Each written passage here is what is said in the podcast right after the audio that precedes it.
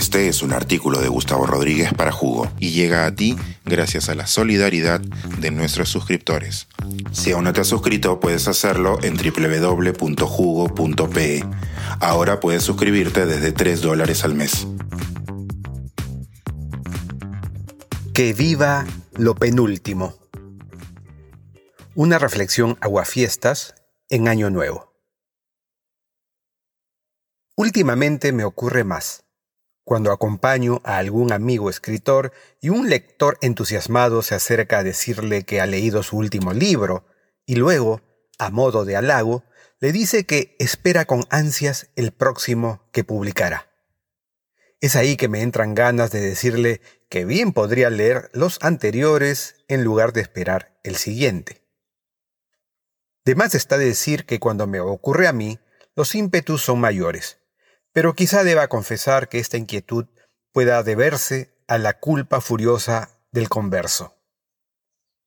Quienes me conocen lo suficiente saben que durante muchos años me dediqué al oficio de escribir anuncios, y ya sabemos lo astuta que es la publicidad para mostrarnos la carnada de la novedad.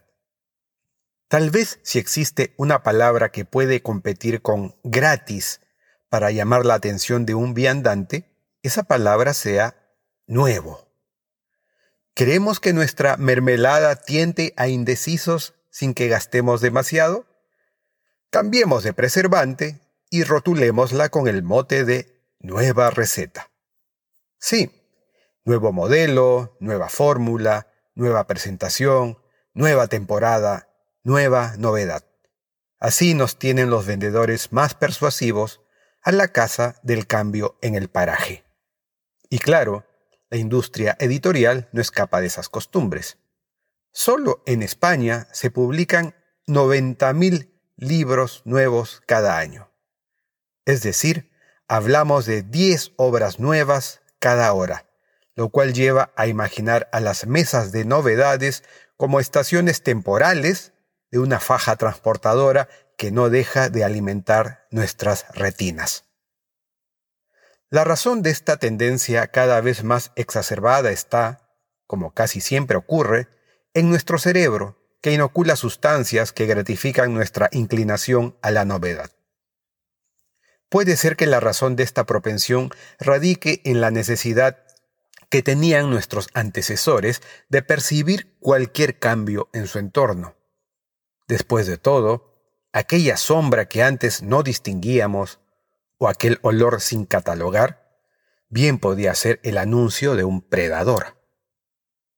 Mientras indagaba sobre esta noción, descubrí que en 2012 la científica Catherine Duncan utilizaba la resonancia magnética funcional para identificar cómo el cerebro desencadena estados de memoria, y descubrió que la detección de la novedad cambia la manera en que el cerebro aprende y recuerda.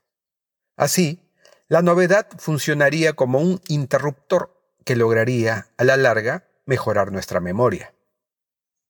También me topé con que otro neurocientífico, Ignacio Morgado, ha declarado que cuando nos movemos en un ambiente aburrido, idéntico, sin cambios, se segrega mucha menos dopamina en nuestros cerebros y, por lo tanto, decrece nuestra motivación ante la vida.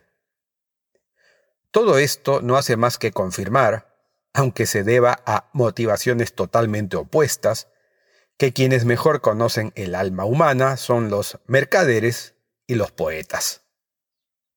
No obstante, y esta paradoja es realmente inquietante, si en el pasado estar pendientes de la novedad en el bosque nos podía poner a salvo, estarlo ahora en nuestro entorno hiperconectado podría acercarnos a la extinción.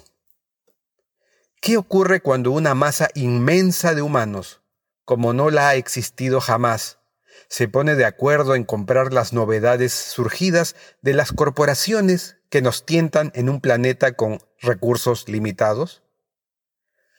¿Cuántos plásticos será necesario seguir comiendo de peces y mariscos? ¿Cuántas montañas de fast fashion tendrán que crecer en nuestros parajes? ¿Cuántos árboles deberán tumbarse a cambio de papel ¿Y cuántos grados más deberá calentarse nuestra atmósfera mientras se fabrican esas novedades para entender que el consumo de lo nuevo, tan solo porque es nuevo, es una insensatez? Una salida a esta paradoja podría estar en darnos cuenta de que, tratándose de gustos, lo nuevo es una convención.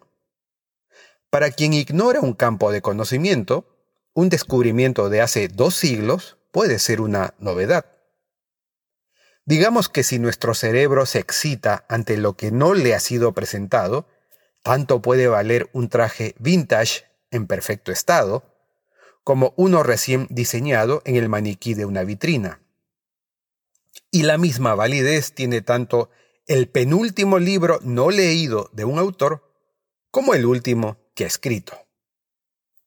Me despido, eso sí, deseándole un feliz año nuevo.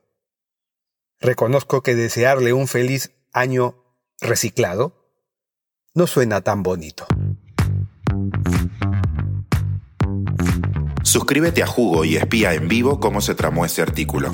Nuestros suscriptores pueden entrar por Zoom a nuestras nutritivas y divertidas reuniones editoriales. Suscríbete en www.jugo.pe.